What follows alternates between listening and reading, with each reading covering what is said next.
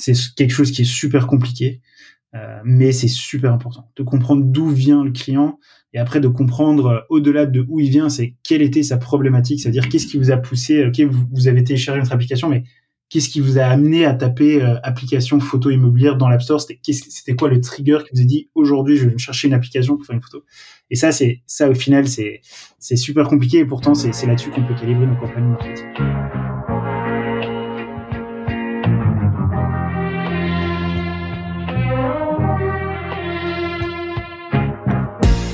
Bienvenue dans SaaS Club, le podcast qui vous emmène dans les coulisses d'un acteur du logiciel.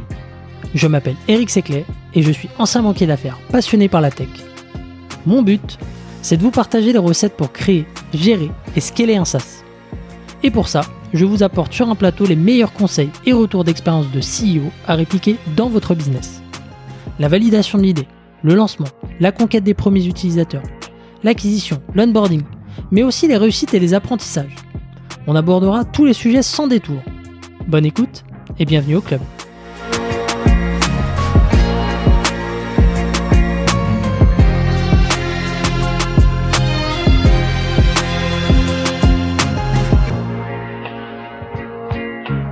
Salut Thomas, comment ça va? Salut Eric, bah écoute, tout se passe bien, ravi d'être là. Mais je suis ravi de te recevoir, bienvenue dans le podcast. Euh, alors Thomas, tu es le cofondateur de Nodalview. Nodalview, c'est une solution utilisée par plus de 10 000 agents immobiliers à travers l'Europe et qui leur permet de digitaliser la visite immobilière. Donc, euh, particulièrement d'actualité euh, en ces temps de Covid. une startup que tu as lancée en, en 2016, présente en Belgique, en France, en Italie, en Espagne et prochainement, ou alors c'est déjà le cas euh, en Allemagne. Euh, vous avez levé 4,1 euh, millions d'euros l'année dernière pour financer votre accélération. Et, je remercie Clément, Clément Henry de Solène, qui a participé aussi au podcast, épisode 3, pour cette mise en relation. Bienvenue Thomas dans, dans le podcast. Merci. Alors, avant de commencer, d'attaquer euh, dans le vif du sujet, je te laisse tout simplement te présenter. Oui, alors donc bah moi je suis Thomas, je suis euh, cofondateur en effet et CEO de Nodalview qu'on a euh, lancé en 2016.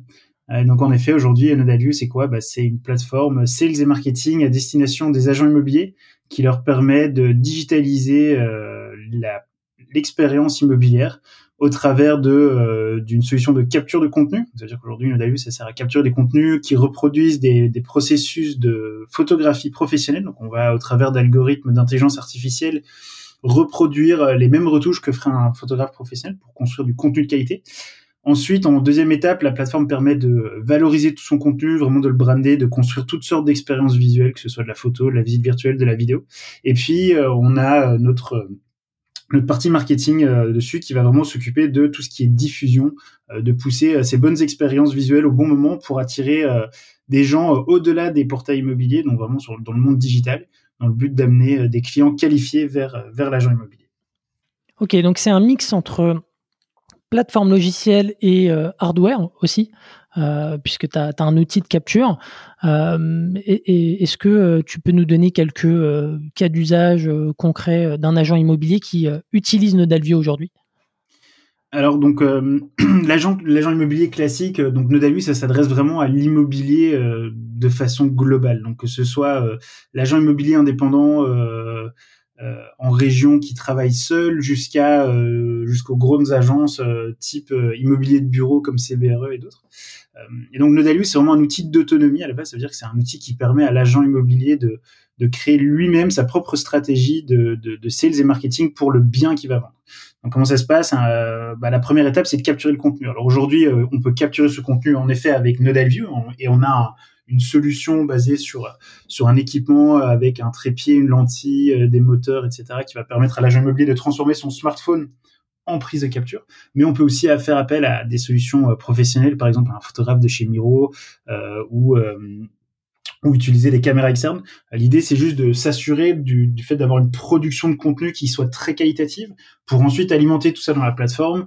Et dans la plateforme, ben, on peut retrouver tout son contenu en tant qu'agent immobilier, on peut le brander euh, à ses couleurs, on peut rajouter son logo, on peut construire sa vidéo monter sa visite virtuelle. Et puis après bah, la troisième couche qui est cet outil de recommandation euh, va euh, pousser euh, le bon contenu que ce soit sur le site web de l'agent immobilier sur le portail immobilier comme Se Loger Le Bon Coin pour faire en sorte qu'on arrive vraiment à avoir des visuels ultra attractifs placés aux bons endroits dans, ces canaux sur ces canaux digitaux pour progressivement attirer des gens qui sont bah, soit sur les réseaux sociaux soit sur un portail immobilier soit sur le site web de l'agence à contacter l'agent immobilier pour ensuite plutôt rentrer dans un monde immersif et c'est là où toute la, la solution 360 vers de Nodalview est super intéressante parce qu'on peut, au travers de ces expériences immersives, euh, créer des, des, des, des, espèces de liens de conférence call comme, euh, comme maintenant, euh, dans lequel on peut, euh, on peut visiter un bien virtuellement avec son agent sans devoir se déplacer. Donc l'idée, c'est vraiment de préqualifier l'intérêt des gens.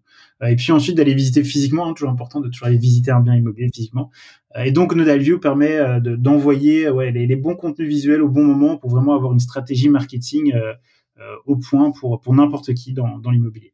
Ça veut dire que tu es interfacé directement avec les systèmes d'information de, de l'agent, c'est ça Ouais, voilà, exactement. Alors nous, on, s'intègre directement dans le dans les logiciels de l'agent immobilier, sachant que c'est le logiciel métier de l'agent immobilier qui va s'occuper de la diffusion en direct sur son site internet et sur les plateformes.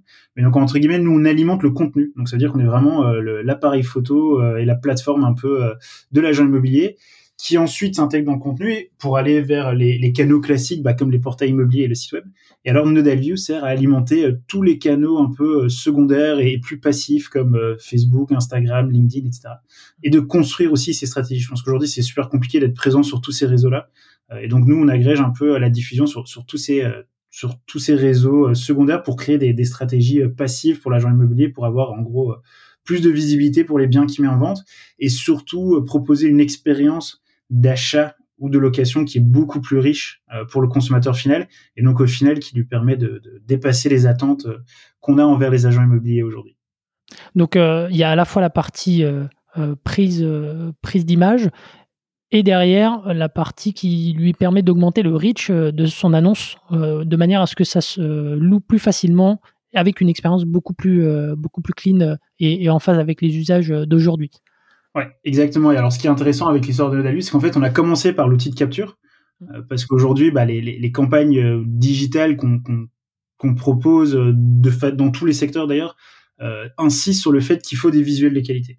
Et donc en fait, on s'est juste rendu compte que bah, un agent immobilier, il n'est pas spécialement équipé pour produire du contenu ultra qualitatif. Et donc on a commencé par construire cette, cet outil de capture qui mixe hardware et software. Donc Nodalus, vraiment aujourd'hui, c'est une pure plateforme SaaS euh, avec en effet des accessoires qui permettent de, de, mieux capturer du contenu. Et puis on a progressivement, euh, au fur et à mesure de la croissance et des tours de table et de l'ambition, euh, commencé à attaquer bah, la deuxième étape qui était la consolidation de son contenu, la standardisation de ses visuels, la multitude d'expériences d'expériences immersives et autres. Et puis maintenant, on est en train de construire cette troisième couche qui est vraiment la diffusion et donc qui, qui transforme un peu la vue vraiment dans une plateforme tout en un sales et marketing depuis la capture jusqu'à la diffusion. Ok, super. Et euh, pour revenir sur euh, la, petite, la partie hardware, euh, c'est quelque chose que vous avez conçu en interne ou en externe? Est-ce que, est-ce que ça a été compliqué de trouver les fournisseurs? Est-ce que tu peux nous dire un peu comment, comment vous avez élaboré ce, produit, cette solution? Ouais, donc là, le, alors ce qui est intéressant, c'est qu'on a lancé Nodalview, c'est qu'on s'est pas spécialement dit qu'on allait lancer une boîte. On a surtout regardé un processus qui était assez compliqué, qui était euh, la création de contenu 360 euh, VR. Ça, c'était un, peu notre dada. On voyait que euh, à l'époque, tu, tu, pouvais faire appel à un photographe Google qui venait, donc c'était la grande mode de Google Street View à l'époque, et Google avait un programme qui, qui, qui, tournait, qui était d'envoyer un photographe dans les petits commerces pour faire des prises de vue à 360 degrés. Et puis ce photographe ensuite rentrait chez lui, assemblait les photos, les mettait sur Google. Et en échange, euh, bah, le, commerçant payait 500 euh, à 600 euros et il se retrouvait en première euh, première place sur sur Google parce que Google disait ah ben génial vous avez une visite virtuelle sur Street View donc on vous augmente votre ranking. donc nous en fait c'est ça qui nous a poussé à nous lancer dans les Dalus, c'est qu'on s'est dit mais en fait cette méthode de capture elle est elle est vraiment compliquée, elle est vachement lourde, elle est vachement chronophage, il faut faire appel à un photographe, il faut qu'il ait un bon appareil, il faut qu'il ait un trépied, etc. Et euh, à l'époque, c'était la sortie de l'iPhone 5, je pense, qui commençait à avoir une vraiment bonne, euh, bonne caméra. Et donc avec Mike, qui aujourd'hui est le, le, le, deuxième cofondateur et CTO de Nodavio, on a commencé à reproduire toutes les étapes que faisait un professionnel de la photo euh, lorsqu'il construisait ce contenu 360. Et donc en fait, à la base, Michael et moi, on est tous les deux assez techniques. On s'est plutôt lancé dans Nodal View en, essayant de résoudre ou d'optimiser un, challenge technique qui était de construire du contenu immersif à partir d'un smartphone. Et donc, dans la reproduction de ces, de ces, de, ces techniques photo, bah, le, le, photographe, il vient avec un trépied, donc on avait besoin d'un trépied. Il a une lentille d'une certaine, d'une certaine euh, caractéristique qu'il met sur, son, sur sa caméra, donc on a juste trouvé des lentilles équivalentes, mais pour smartphone. Et puis, euh, il tourne autour d'un point qui s'appelle le point nodal, qui est le point central de la lentille, qui permet d'avoir des, des, photos parfaites sans, sans effet de parallaxe. Et donc, on a juste reproduit la partie hardware, mais qui était vraiment juste des accessoires. Donc, on a sourcé, euh, euh je me rappelle encore au début, c'était, on trouvait des, des fournisseurs sur AliExpress euh, et sur Alibaba, on leur demandait des samples, et puis c'était, euh, on espérait qu'on allait vraiment bien recevoir des, des, des, des, trépieds et pas, et pas des cure-dents, mais euh, et donc en fait, on, on, arrivait avec un kit qui était abordable. C'était toujours le, le but, c'était de toujours de rendre cette technologie un peu compliquée et opaque abordable. Et donc on avait un kit qui coûte euh, aujourd'hui 300 euros, qui qui est vraiment beaucoup moins cher qu'un appareil photo. Euh, et bah, son smartphone qu'on a déjà. Et donc en gros, l'idée c'est toujours de d'apporter plus de valeur à, à, ou en tout cas de démocratiser la capture pour s'assurer du contenu euh, qualitatif. Et donc cette partie hardware, elle était ouais, elle était assez assez importante. Et aujourd'hui, ben, on commande des milliers de pièces puisqu'on équipe euh, plus de 10 000 agents immobiliers à travers l'Europe. Donc, on a dû vachement industrialiser euh, toute la partie logistique, euh, sachant qu'aujourd'hui, ça représente environ 15% de notre chiffre d'affaires. Donc, c'est pas non plus gigantesque, mais ça reste une partie importante parce que bah ouais, la, la, la création de, de, contenu pour un agent immobilier et la partie capture, ça reste le plus compliqué et le plus important euh, lorsqu'il diffuse les biens en ligne. Euh, et c'est ce qui génère le, le, le plus d'attention. Des photos de qualité, tout le monde le voit, c'est ce qu'on voit sur Amazon. Quand on a des visuels ultra qualitatifs, on est, on est plus inspiré par euh, ou attiré par des, des, des, visuels qualitatifs. donc ça, c'est un peu euh, l'idée de l'idée de. Ok. Et donc, tu disais un 15% de ton, ton chiffre d'affaires, ça veut dire que les agents ont le choix d'acheter ou de, ou de ne pas acheter la solution, le hardware, en plus de, j'imagine, de, de l'abonnement à, à, la plateforme. Tu parlais aussi des, des, implications euh, logistiques derrière. Euh, comment est-ce que tu comment est-ce que tu gères ça euh, Est-ce que maintenant, avec un petit peu de recul, tu arrives à dégager une moyenne et tu fais tes commandes à l'avance Tu as un stock disponible Comment ça se passe? Ouais, alors c'est vraiment pour le coup c'est le côté assez traditionnel du business et pas du tout ça, pas du tout software dans lequel on, expert. Mais en fait, on a solutionné ça en effet en arrivant à, mieux prévoir les achats. Euh, on a depuis euh, grandi l'équipe, donc aujourd'hui on est 75 chez Nodalview et on a, on a vraiment embauché des gens qui sont euh, très très smart et qui viennent de, de milieux divers et donc on a on a un VP finance et, ops qui est qui est top et qui a fait euh, 5 ans chez McKinsey et qui est du coup très très bon dans tout ce qui est process. Et avec lui en fait ce qu'on a ce qu'on a construit c'est juste une chaîne de commandes beaucoup plus simplifiée où on arrive à mieux commander euh, en avance. Euh, alors avec le Covid ça c'est le, le, petit côté négatif du Covid c'est que enfin un des côtés négatifs du Covid dans le dans le monde hardware, c'est que euh, tous les délais de production ont été doublés. Donc en gros, maintenant, ce qui te mettait avant un mois à produire en Chine, euh, ça te met deux mois. Euh, parce que il y a un problème de matière première, parce qu'il y a un problème de logistique, parce que tout a été un peu ralenti. Et donc du coup, ça nous nécessite, enfin ça nous ça nous pousse à commander deux à trois fois plus de, de, de volume qu'avant, juste pour pouvoir couvrir ces éventuels problèmes de logistique. Qui de nouveau, on s'attend pas à devoir comprendre comment combien de temps ça met pour envoyer des trépieds par bateau euh, depuis la Chine euh, jusqu'en euh, Europe quand on se lance dans le software. Mais voilà, après on a aussi beaucoup automatisé au niveau du dispatching des commandes, etc. Et donc on a quand même apporté notre petit côté tech à un problème hardware qui est assez classique. Ok, su super intéressant. Euh, revenons sur les, les, premiers mois de, de Noodle View. Tu as commencé à, à, introduire ça, donc tu as, as, cofondé ça avec, euh, avec euh, bah, ton cofondateur, Mike, euh, sans l'ambition de, de, monter une boîte au début. Vous, vous bossiez tous les deux à ce moment-là? C'était quoi? C'était un side project? C'était. Ouais, alors il y avait une troisième personne dans, dans au début qui s'appelle Pierre. Et en fait, Pierre, il avait euh, lancé plusieurs boîtes dans le software en Belgique. Euh, lui approchait la retraite et nous, on était évidemment beaucoup plus, plus jeunes. mais donc, Pierre nous a un peu poussé à dire, ouais, on, pourrait faire un truc sympa. Et puis Michael et moi, on s'est dit, ok, on, y va au in Donc Michael, euh, développeur, euh, moi pareil. Euh, et donc au début de Nodalview, au tout début de Nodalview, pendant les premiers mois, en effet, moi, je faisais encore des projets de développement. J'avais développé une, solution qui permettait de faire de la prise de rendez-vous en ligne pour réparer ses, ses dégâts que, à, sa voiture auprès des carrosseries. Et donc, c'était un peu un projet que du coup que j'ai laissé de côté pour pour commencer Nodalview et je pense qu'en ouais, 1er janvier 2016 on s'est vraiment lancé euh, à fond dans Nodalview euh, sans se payer pendant euh, plusieurs longs mois en attendant qu'on ait nos premiers clients euh, et en fait quand on avait construit cette solution on s'est dit qu'on avait réussi à, faire une solution qui permettait à n'importe qui au final qui avait un smartphone de faire une visite virtuelle ultra qualitative et la qualité a toujours été super important et ça a été le main driver de nos de nos développements on s'est dit, mais en fait, on va dominer l'immobilier. Et puis moi qui étais euh, jeune, ambitieux, je me suis dit qu'on allait euh, révolutionner euh, la transaction immobilière en introduisant de la visite virtuelle, puisque j'étais persuadé que la, seule raison pour laquelle c'était pas encore introduit dans l'immobilier, c'était parce que c'était trop compliqué et que nous, on avait trouvé la solution pour rendre ça simple.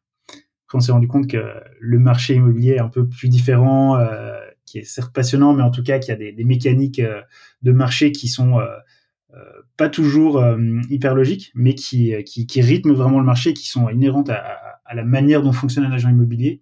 Euh, et donc, on, on, a été un peu confronté à la réalité qui était que l'agent immobilier, il veut pas faire visiter en ligne, sinon il, a l'impression qu'il y a une partie de son boulot qui est qui, lui revient pas, et puis il a peur de pas pouvoir vendre le bien, donner les arguments, etc. Et donc, on, s'est quand même plongé dans la vente aux agents immobiliers, euh, et qui était super intéressant parce que du coup, en fait, on s'est on a vraiment appris à, à comprendre comment fonctionnait euh, la transaction immobilière en fait de manière générale depuis les stakeholders euh, qui est l'agent immobilier, euh, les, les, consommateurs qui, qui, sont des gens comme toi et moi qui cherchent à acheter, louer et, et, toute la chaîne globale de la transaction immobilière. Et donc on s'est quand même rendu compte qu'il y avait un énorme besoin de digitalisation de manière globale, que ce soit sur la prise de vue, la diffusion, la communication. Et donc on s'est naturellement un peu orienté là-dedans en adaptant le produit pour, pour, mieux, pour mieux répondre aux besoins de, des clients agents immobiliers euh, depuis toutes ces années. Donc là, c'est euh, des appels que tu as passés auprès d'agents immobiliers. C'est euh, comment, comment est-ce que vous avez procédé par étapes entre le moment où vous avez décidé de, de, lancer la boîte et le moment où vous commercialisez enfin le produit? Ben, En fait, on, a, on s'est dit qu'on avait on s'est assez rapidement dit qu'on allait lancer la boîte à partir du moment où on avait trouvé qu'on avait euh, quand même réussi à mettre ensemble une solution qui était vachement facile, bon, qui ressemblait à rien, l'interface n'était pas jolie, euh, mais ça, ça marchait quoi, ça, ça fonctionnait, t'avais le smartphone mm. qui prenait des photos et euh, et deux trois minutes après t'avais un, un truc immersif qui, qui avant prenait une heure, une heure et demie à un photographe et donc on, on s'est dit assez tôt qu'on tenait quelque chose qui était intéressant.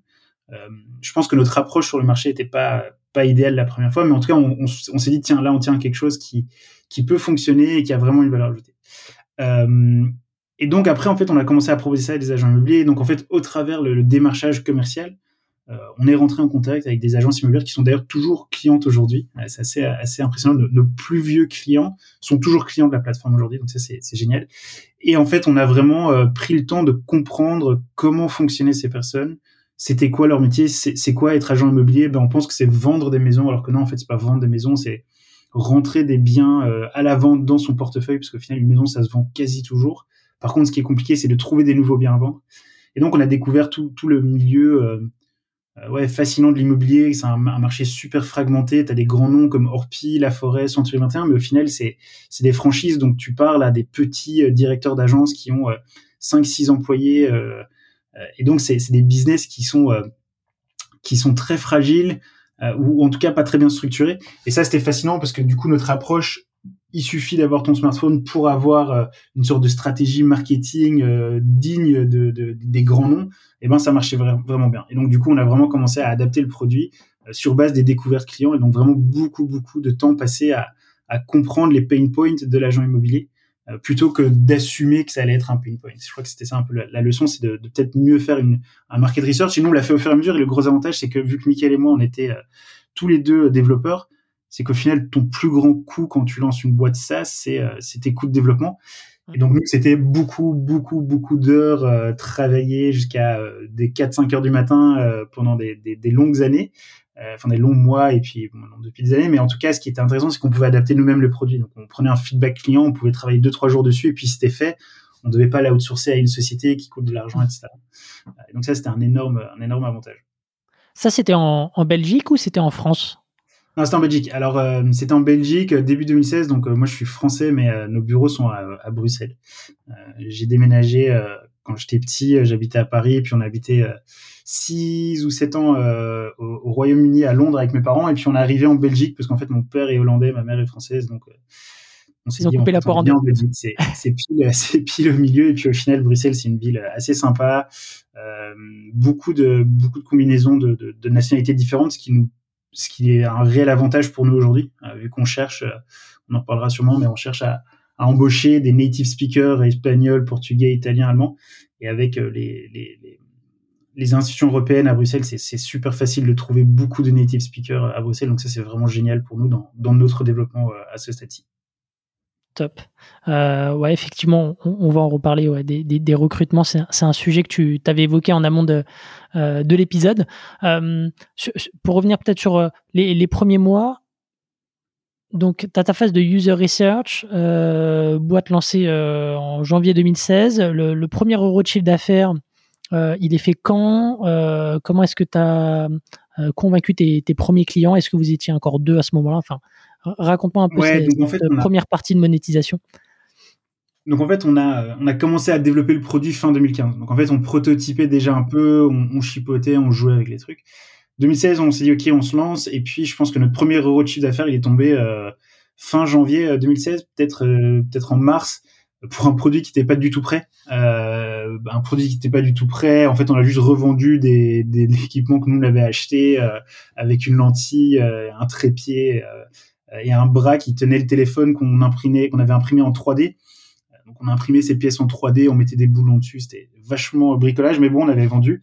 Et, euh, et, ce premier client, qui est toujours client euh, chez View, du coup, euh, ouais, ça devait être dans, les deux, trois premiers mois, on a assez rapidement commencé à faire du, chiffre d'affaires. Euh, et puis on y a été un par un, c'est-à-dire qu'on a vraiment pris un agent, puis un autre, on poussait des portes, on allait voir des agences, on démarchait un peu à l'ancienne euh, parce que euh, c'était un peu la, façon la plus simple. On avait un truc qui se montrait bien, on prenait notre smartphone, on montrait le résultat, les gens étaient assez vite bluffés. Mmh. Et puis euh, ce qu'on a réussi, ce que moi j'ai vraiment fait assez tôt, c'était de faire en sorte que l'expérience d'onboarding soit assez, assez bonne. En gros, dès que tu commençais ton produit, ton, ton, ton contrat chez nous, tu te faisais livrer les choses. Donc, on livrait ça de, de ma chambre d'étudiant, euh, euh de ma coloc, on livrait le matos par la poste. Et puis, on prenait rendez-vous et on faisait un onboarding à distance. Et donc, je prenais vraiment une heure de mon temps et je donnais l'explication de A à Z de comment fonctionnait la plateforme, donner des petits conseils sur comment prendre des meilleures photos, où se mettre dans la pièce, pourquoi tu devais faire de la visite virtuelle. Et ça, c'était super important. C'était surtout le pourquoi. Euh, et, euh, et ça, ça nous a en fait fait grandir de manière organique et de manière assez saine parce que ça nous a vraiment apporté énormément de recommandations. Il y a énormément de clients qui nous ont recommandé en disant déjà la qualité est super bonne et l'accompagnement est incroyable. Et donc c'était la première fois dans un milieu un peu poussiéreux comme l'agent immobilier, comme, mmh. comme l'immobilier où tu avais une sorte de boîte tech immobilière, euh, internet, un peu tout ça ensemble qui te faisait un accompagnement personnalisé d'une heure qui t'expliquait comment tu allais fonctionner. Euh, et donc l'accompagnement client, ça a été un des trucs sur lesquels on a été euh, super super euh, insistant et c'est toujours plugué dans notre go-to-market aujourd'hui quand on se lance dans des nouveaux pays, c'est qu'on surinvestit en, en, customer success pour être sûr que les, les, les premiers clients que, que, que, que, tu chopes, qui sont les plus durs, qui te coûtent le plus d'argent, mmh. d'être sûr que ça devienne vraiment des, des promoteurs et des ambassadeurs de, de ton produit. Ok, très clair. Et donc euh, là, vous aviez euh, réparti les rôles avec, euh, avec Mike. Là-dessus, toi, tu étais sur la partie commerciale et lui, peut-être plutôt sur la partie développement derrière, c'est ça? Bah, Comme dans toute bonne startup, tu, tu multiplies les rôles. Donc, c'était en effet commercial et, et, opérationnel pendant la journée et puis développeur pendant le soir pour moi. Et Michael, lui, qui s'occupait des algorithmes de retouche, des applications mobiles, iOS et Android. Et donc, les, les, les premiers mois, ça a été ça a été assez assez lent mais progressif mais tu sais tu fais plein de trucs en même temps puis tu es tellement excité quand tu quand as un nouveau client qui, qui signe et puis on faisait encore une facturation à l'ancienne où tu envoyais une facture et les gens devaient payer sur le compte. Et puis on a eu un commercial qui nous a rejoint euh, assez tôt qui nous a aidé au bout de combien de temps euh? Euh, il nous a rejoint après après 4 5 mois je crois dans, dans l'aventure. Payé 100% à la com qui est aussi peut-être une erreur qu'on n'aurait peut-être pas dû faire, mais bon, bref, un, apprentissage. Mais payé 100% à la com et qui du coup nous a pour le coup bien aidé dans le développement. Euh, et on s'est un peu la première année, on, on, a dû faire, je pense, 150 000 euros de chiffre d'affaires, qui est quand même pas mal pour une première mhm. année. Euh, et on s'est retrouvé euh, en fin d'année dans ce fameux salon immobilier qui est le même euh, où, lequel était était Clément. Et ça, ça nous a ouvert le marché français. Et le marché français, c'est là où tout s'est un peu accéléré parce que il était bien plus ouvert et bien plus prêt à, à, la techno que, que, le marché belge où le, le métier d'agent immobilier est très protégé. Donc c'était pas une question de profondeur de marché, c'était une question de, de, maturité avant tout qui fait que vous avez shifté assez rapidement, enfin pas shifté puisque vous êtes toujours en, Belgique, mais que, que, vous avez accentué vos efforts euh, en France. Ouais, tout à fait. Donc bah déjà juste taille de marché, hein, le, marché français il est 7 à 10 fois plus grand que le marché euh, le marché belge. Déjà il est beaucoup plus simple parce qu'en Belgique tu as trois langues, quatre langues même euh, pour pour 10 millions d'habitants. Euh, mais surtout l'accès à la profession de, de l'agent immobilier, enfin de, d'immobilier, pas agent immobilier, mais d'immobilier en France est beaucoup plus facile. En Belgique, tu dois faire des études, tu dois avoir un numéro protégé, un peu comme les médecins. Alors qu'en France, n'importe qui peut être agent immobilier, ce qui veut dire qu'il y a beaucoup plus de challengers sur le marché. Alors que l'immobilier en Belgique, c'est du coup un peu euh, des dinosaures qui sont euh, de, père en fils et du coup qui se réinventent pas vraiment. Alors qu'en France, vu que n'importe qui peut, devenir agent immobilier au travers des, enseignes comme IAD ou Safety, où tu peux devenir agent immobilier indépendant, ça veut dire qu'il y a beaucoup plus de challengers sur le marché. Et donc au final, c'est toujours bien d'avoir énormément de challengers sur le marché parce que dès qu'il y a une nouvelle techno, ils vont vraiment essayer de l'adopter et puis après ça, fait un peu chier euh, les acteurs traditionnels qui sont sur le marché. Donc ça bouge beaucoup plus. Et donc ouais, fin 2016, on est rentré sur le marché français. Euh, ce qui est assez intéressant, c'est qu'au début, on vendait pas des abonnements, donc on vendait euh, des crédits prépayés à la solution qui te permettait d'acheter des sortes de cartouches de 100 photos. Et à chaque fois que tu faisais une photo, ça te déduisait un crédit. Et donc fin 2016, début 2017, on a shifté vers des abonnements euh, on a commencé à augmenter un peu le, ce que tu pouvais faire avec le produit. On faisait plus que de la visite virtuelle, on faisait aussi de la photo et de la vidéo. Et, euh, c'est là où les choses ont vraiment euh, un peu commencé à, s'accélérer avec la pénétration dans le marché français. On a, pris deux, deux collaborateurs à ce moment-là. Donc on a quand même resté pendant, un an juste euh, Michael, moi, bah, Pierre qui était là un peu en tant que business angel et, et, et notre premier commercial. Euh, et, euh, et, du coup, un an après, on a embauché nos, deux premiers salariés. Je me rappelle encore du jour où ils sont venus signer. Euh, on était dans ce coworking et ils se sont dit qu'est-ce qu'on va faire que je mets les pieds Nous, on avait tout d'un coup doublé la taille de notre boîte, donc on était super excités. et, et voilà. Et donc après, on a commencé à accélérer les ventes et puis on a, on a grandi de manière assez organique pendant pendant trois ans. donc on était six mmh en début 2019. Et euh, 2019, moi, je me suis un peu dit, ok, euh, il y a deux options pour nous. Le, problème auquel on s'adresse, il est, euh, il est assez grand. Euh, l'agent immobilier, j'ai bien appris qu'il fallait bien se renseigner sur son marché. Je m'étais renseigné. Les, les, agents immobiliers fonctionnent plus ou moins de la même façon un peu dans tous les pays d'Europe. Mhm. Ils sont tous un peu en retard technologiquement. Ils ont tous un peu le même problème et sont aussi fragmentés partout. Euh, et donc, on s'est dit bon bah ok, moi je me suis vraiment posé la question est-ce qu'on continue comme ça à grandir de manière organique et, et lente entre guillemets. Et par lente, c'est toujours euh, une croissance qui pour une boîte traditionnelle est, est, vachement grande. Ou est-ce qu'on y va vraiment euh, à fond et qu'on essaye de, de laisser une marque dans notre industrie et qu'on va vraiment essayer de faire un projet beaucoup plus ambitieux. Euh, et donc on s'est mis à chercher des, des fonds euh, mm-hmm. en 2000, début, euh, début ou, mi 2019. Euh, et là, on a fait un boulot de préparation qui était assez intéressant. C'est que moi, au lieu d'aller euh, contacter 80 fonds de venture capital, je me suis vraiment demandé qu'est-ce que j'ai besoin aujourd'hui dans, dans, la croissance. J'avais besoin mhm. d'expérience et j'avais besoin de gens qui avaient déjà travaillé dans le SaaS. Quand j'avais Nodaview, j'avais 26 ans, j'avais jamais fait du SaaS avant. et donc, je me dis, je veux des gens qui veulent qui vont vraiment m'accompagner dans le scaling d'une boîte SaaS. Et en gros, en Belgique, tu as, deux acteurs principaux qui sont deux fonds euh, qui font ça, qui, qui, sont un peu les deux fonds de référence. Un qui était légèrement trop gros, que j'ai utilisé du coup en premier pour un peu euh, m'entraîner, euh, m'entraîner au pitch, etc., qui mhm. s'est plus ou moins bien passé, mais qui n'était pas du coup vraiment intéressé parce qu'ils investissaient dans des boîtes qui étaient un, peu, plus, plus que nous. Euh, et par contre, du coup, une fois que j'étais bien entraîné, j'étais voir le deuxième fonds euh, seed en, en Belgique qui s'appelle Volta Ventures. Mhm. Et là, on a fait un, un, gros tour de table pour pour une boîte seed euh, en pour une boîte euh, en Belgique, enfin pour une certaine en Belgique, on a fait un seed de 1,7 million. Ce qui est déjà vraiment pas mal même aujourd'hui. Hein. Ouais, ce qui est vraiment pas mal en sachant que bon, est-ce que c'était vraiment un seed? Parce qu'on avait déjà un product market fit, on était relativement, ça faisait trois ans qu'on vendait, donc on était, on savait quand même ce qu'on faisait. Mais toujours est-il, c'était un, un seed euh, euh, vraiment, euh, vraiment bien qui nous a permis du coup d'accélérer tout de suite et qui nous a permis de passer de de cinq personnes, ouais, six personnes en, en 2019 à 30 personnes en 2020. puis on a eu une super bonne croissance, on a été encore plus positivement impacté par le Covid qui a un peu euh, forcé l'adoption d'outils digitaux dans l'immobilier. Et puis euh, en euh, septembre ou octobre de 2020, on, était du coup 35, on a rencontré, on avait encore pas mal d'argent dans la banque pour continuer. Je pense qu'on aurait pu continuer encore un an avant de refaire un tour de table. Mais là, pareil, on s'est dit en fait, le Covid, ça a juste accéléré l'adoption des outils digitaux. Il faut qu'on accélère. Il y a encore plus de, de potentiel pour notre solution.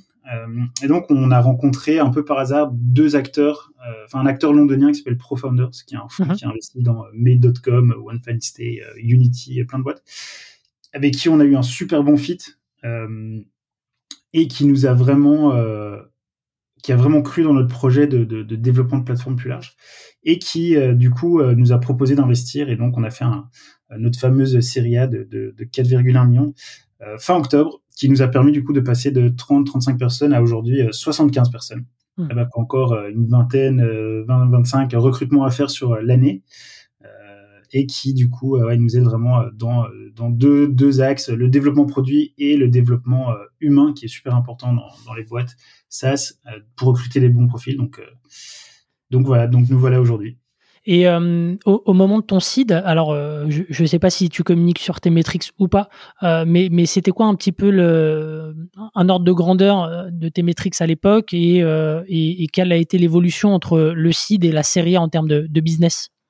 Ouais, alors le, les métriques c'est toujours les mêmes. Hein, c'est dans notre business c'est le revenu récurrent annuel. Mmh. Ça c'est, enfin nous dans notre cas c'est du mensuel puisqu'on vend des contrats mensuels, mais c'est le, le MRR.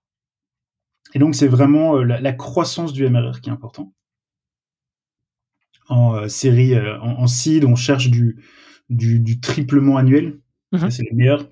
Il y a toujours la règle qui est de dire triple, triple, double, double, qui est de dire si tu triples et puis tu retriples, après tu peux doubler, doubler et que là tu es, dans les. Enfin, en fait, il y a plein, il y a plein de métriques dans le SaaS. C'est un truc que j'ai appris euh, ouais. avec parce qu'il y en a vraiment beaucoup, beaucoup, beaucoup et tu peux choisir celle qui t'arrange, qui t'arrange le mieux. Pas tous pertinents, ouais, effectivement pas tous pertinents, mais donc nous, ce qui était, euh, ce qu'on a cherché surtout chez nous, c'était euh, la croissance du MRR qui du, du, coup nous était de l'ordre de, de, de, pas loin des entre 100 et, et, et 200 donc euh, qui était bien, sachant qu'on n'était pas qu'on n'était pas qu'on n'était pas enfin venture capital push, donc ça veut dire qu'on était vraiment de façon organique, donc on était plutôt autour des, des 100 des 100%, donc doublé. Et puis euh, c'était euh, chiffre d'affaires total. Et puis c'était nous, c'était une grosse question, c'était la part de, du hardware qu'on avait dans, dans notre dans le business. C'était un truc qui a fait qui a fait peur à, enfin qui fait peur à pas mal d'investisseurs. Euh, le côté hardware qui est de dire oula le hardware ça scale pas. Mhm. Nous le hardware c'est vraiment accessoire, donc c'est quelque chose qui permet de mieux utiliser la solution, mais qui est vraiment pas obligatoire. Euh, mais qui fait partie de l'expérience euh, et qui fait aussi un lock-in sur le produit, donc qui est quand même assez intéressant. Euh, et donc, euh, bah, notre hardware, c'était à l'époque, c'était 20% euh, du, du, revenu. Aujourd'hui, c'est encore moins. Donc, donc il n'y avait pas trop de pas trop de soucis à ce niveau-là. Donc, c'était surtout croissance du MRR et, et, chiffre d'affaires total et, et, pourcentage du hardware dans dans dans ce truc-là, qui sont d'ailleurs plus ou moins les mêmes les mêmes métriques qu'on a maintenant, mmh. avec une petite particularité, c'est que on commence aujourd'hui à avoir un focus sur tout ce qui est usage-based euh, pricing, donc en gros qui est de dire tu n'as plus que du, du, mensuel, du revenu récurrent mensuel, mais tu as aussi de, de l'utilisation euh, à l'unité. Par exemple, des boîtes hmm. comme Twilio qui vendent de la communication peer-to-peer et, et, VoIP, etc. Bah, tu payes à la minute que tu consommes. Et donc, bah, t'as pas d'abonnement, mais chaque mois, tu repayes des minutes, donc tu reconsommes. Et donc, euh, maintenant, c'est ce qu'on appelle le NRR, donc le Non-Recurring Revenue. Mm. Et euh, ça, ça commence à être inclus dans, dans tes revenus. Et maintenant, dans le, le, marché dans lequel on est maintenant, il y a même les total sales qui sont pris en compte dans, dans les multiples. Euh, donc, en fait, c'est plutôt positif pour les startups pour le moment, euh, parce que le, le, le, multiplicateur reste plus ou moins le même, même s'il commence à être à aller de plus en plus haut. Euh, mais euh, ce qui est inclus dans, le, dans la base de, de la multiplication est de plus en plus grand. Donc ça, c'est une bonne nouvelle pour des fondateurs et pour la dilution des, des, des fondateurs. Et, et ton revenu entre le entre le seed et, la série A, il y a eu une accélération franche à ce moment-là, hein, c'est ça? Est-ce que c'était simplement par le biais de la France ou est-ce que c'est à ce moment-là aussi où vous avez commencé à vous développer à l'étranger? Ouais, c'était c'était un peu tout. Donc nous, on a assez assez rapidement, on a commencé à faire plus de chiffre d'affaires en dehors de la Belgique qu'en Belgique.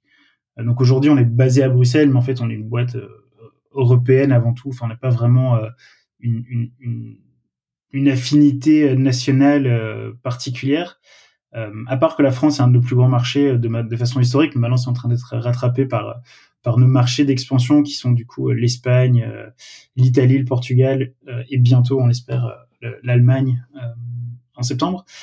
Et donc, je pense que ça a été porté par plusieurs trucs. C'est vraiment une, une, une, croissance euh, vraiment bien poussée euh, quand on passe de 6 à, à 35 personnes en, en, un an ou 30 personnes en un an. C'est vraiment une grosse, un gros changement. Euh, on a eu notre développement à l'international. Je pense qu'on a été un peu porté positivement aussi, par impacté positivement par le Covid. Euh, donc on a eu une combinaison de choses qui ont fait qu'on a vraiment eu une super super bonne année 2020 qu'on était déjà euh, on track de faire avant le Covid et qui a juste encore été euh, encore plus impacté par, par, le Covid et par le fait que bah voilà tout ce qui est digital, virtuel, etc. était énormément énormément porté pendant les pendant les, les quelques derniers mois et donc voilà, donc un peu une combinaison de, de, tout ça. Je sais pas dire le truc qui nous a fait vraiment réussir, mais je pense que c'est toujours, comme dans tout, un peu une combinaison de plein d'efforts le euh, développement du produit qui est devenu meilleur aussi, euh, une meilleure stratégie, une meilleure go-to-market, un peu un ensemble de choses. Et euh, bah, peut-être si on fait un, focus sur, sur les ventes, hein, tu le mentionnais, tu es sur un marché fragmenté. et, c'était aussi le, constat de Clément de son côté. Est-ce que tu peux nous parler un peu de, de l'organisation commerciale et des process que vous avez mis en place pour être efficace rentable dans votre approche au début, c'était plutôt euh, euh, du porte-à-porte. J'imagine qu'avec le scaling des équipes, ça a évolué. Est-ce que tu peux nous en dire plus dessus? Ouais. Alors nous dans le dans le SaaS, il y a vraiment trois types de, boîtes. Hein. Donc il y a, les, boîtes euh, enterprise qui vont vendre peu de nouveaux comptes de clients, mais chaque client va rapporter plus de 250 000 euros par an. Donc en fait, tu dois faire peut-être 10 clients pour arriver à ton objectif de chiffre d'affaires. Euh, puis tu as tout ce qui est euh, mid-market et, et, et, début de l'enterprise. Ça, c'est des licences à 30, 50, peut-être 100 000 euros. Et puis nous, on est vraiment dans le dans le segment SMB, donc vraiment peu très petites entreprises. Et notre deal size à nous aujourd'hui doit être de 80 euros par mois. Donc ça veut dire qu'un client nous rapporte environ 1000 euros par an. Euh, ce qui veut dire qu'on est dans le segment euh, low touch, high volume. Donc nous, ce qu'on doit faire, c'est que euh, et on restera toujours dans ce segment-là, juste par la nature de notre marché, et, c'est très bien. Hein, c'est. Il y a beaucoup de gens qui veulent aujourd'hui absolument aller vers l'enterprise. Nous, on veut absolument pas aller vers l'enterprise. On veut absolument démocratiser encore plus l'accès à, la plateforme parce que notre marché, il est gigantesque, mais il est fragmenté. Donc en fait, on doit, on doit arriver à, pénétrer ce, ce, marché qui est fragmenté. Euh, ça a plusieurs implications. Ça a une implication au niveau de ta stratégie marketing. Euh, et de ta stratégie commerciale de manière plus large. Ça veut dire que tu dois très rapidement arriver à trouver des efficacités dans, ta, dans ton approche commerciale qui permettent d'être euh, reproductibles et qui permettent surtout d'être scalables. Ça veut dire que le porte-à-porte au début, c'est pas reproductible, c'est pas scalable, mais par contre, ce que ça fait, c'est que ça nous permet juste d'aller chercher les dix premiers clients. Et ensuite, ce qui est scalable, c'est de, de surdélivrer sur la partie expérience client. Ça veut dire que ces 10 clients vont peut-être t'en recommander 10 chacun et ainsi de suite. Et en fait, c'est ça, c'est le début dans ton go-to-market qui est de dire c'est quoi ta stratégie. Et nous, on est sur une stratégie qu'on appelle land and expand. Donc land, c'est vraiment t'atterrir et puis après tu, tu, tu, tu, tu grandis de manière organique sur cette base de, de, de tes premiers clients. Euh, et donc nous, c'est ça qu'on a sortie, c'est-à-dire ok, on doit comprendre comment on peut faire une stratégie qui va pas nous coûter trop d'argent, parce que c'est ça le risque hein, quand tu as des clients qui, nous, qui te rapportent 1000 euros par an, tu peux pas prendre un avion et aller voir un agent immobilier au Portugal si t'es pas sûr qu'il va signer pour, pour 1000 euros. C'est clair, il faut maîtriser ton CAC euh, sur des, des, paniers assez faibles. Exact. Exact. Et surtout d'arriver à trouver, à faire du, du, du, du, volume. Alors du volume chez nous, c'est quoi? Ça veut dire que euh, on doit parler à des gens qui sont accessibles. Et qu'est-ce que je veux dire par accessible? Ça veut dire qu'on peut les contacter facilement. Et donc en fait, nous, notre euh, la stratégie commerciale, elle est inbound driven. Ça veut dire que c'est vraiment le marketing qui génère aujourd'hui la majorité de l'intérêt autour de Nodalview. Tout ces, euh, cet intérêt marketing rentre dans une équipe euh, sales qui va ensuite décortiquer euh, ces, centaines de leads qu'on reçoit par semaine arriver à trouver les, les, les, leads qui ont la meilleure opportunité pour les transformer dans ce qu'on appelle des SQL, qui sont des Sales Qualified Leads, qui vont générer ensuite une, une opportunité et qui, cette opportunité va être repris par un account exécutif qui lui va optimiser euh, le contrat euh, qui est proposé au client. Et ça de façon assez vite. Donc en gros, nous, notre, notre sales cycle aujourd'hui, il peut être des fois de 4 heures, ou, euh, tout comme il peut être des fois de 2 semaines, mais c'est très très court. Et ce qui est essentiel, parce que euh, on a besoin, parce qu'on a besoin de closer des deals, on a besoin de closer beaucoup de deals. Et en fait, euh, ce qui est super important, c'est de faire en sorte que chaque client qui qu'on close nous en apporte au minimum deux euh, sur sur sa lifetime value par après, pour qu'en fait on, on, puisse avoir de façon organique une base de clients qui qui, qui grandit. Tu incites au referral tes clients? Il y, y, a un parrainage en place ou, ou c'est, je dirais, du, du pur volontariat? Alors on on a énormément de volontariat. Aujourd'hui, on rémunère pas encore le, parrainage. On le fait, mais on le fait de façon euh, vachement artisanale, c'est-à-dire euh, tu as le sales qui dit si tu m'envoies des clients ou si tu nous envoies des gens, dis-leur de m'appeler, je vous ferai 20 euh, euros de remise sur votre prochain truc. Donc, on l'a pas encore euh, mis en place de façon structurelle pour deux raisons. Parce que là, on a une super bonne croissance sans l'avoir fait, donc on, on pas, on n'a pas d'urgence pour encore créer de, la croissance supplémentaire pour le moment. Et aussi parce qu'en fait, le, parrainage et le référal, c'est vachement compliqué quand tu as du volume. C'est-à-dire quand tu as 10 clients et que tu as 10 clients qui t'en donnent 10, bah, tu as 100 personnes qui te contactent. Quand tu as des milliers de clients qui peuvent t'apporter euh, des milliers de contacts et tu dois retrouver qui était en contact avec qui, bah, tu as la notion de, traçage de, qui tu viens, comment est-ce que je te log, à, qui est-ce que je te remonte, etc. avec euh, beaucoup de, nous on essaie beaucoup de travailler maintenant sur du no touch, donc c'est vraiment de faire en sorte que des gens souscrivent à Nodal View sans même qu'ils passent par les sales.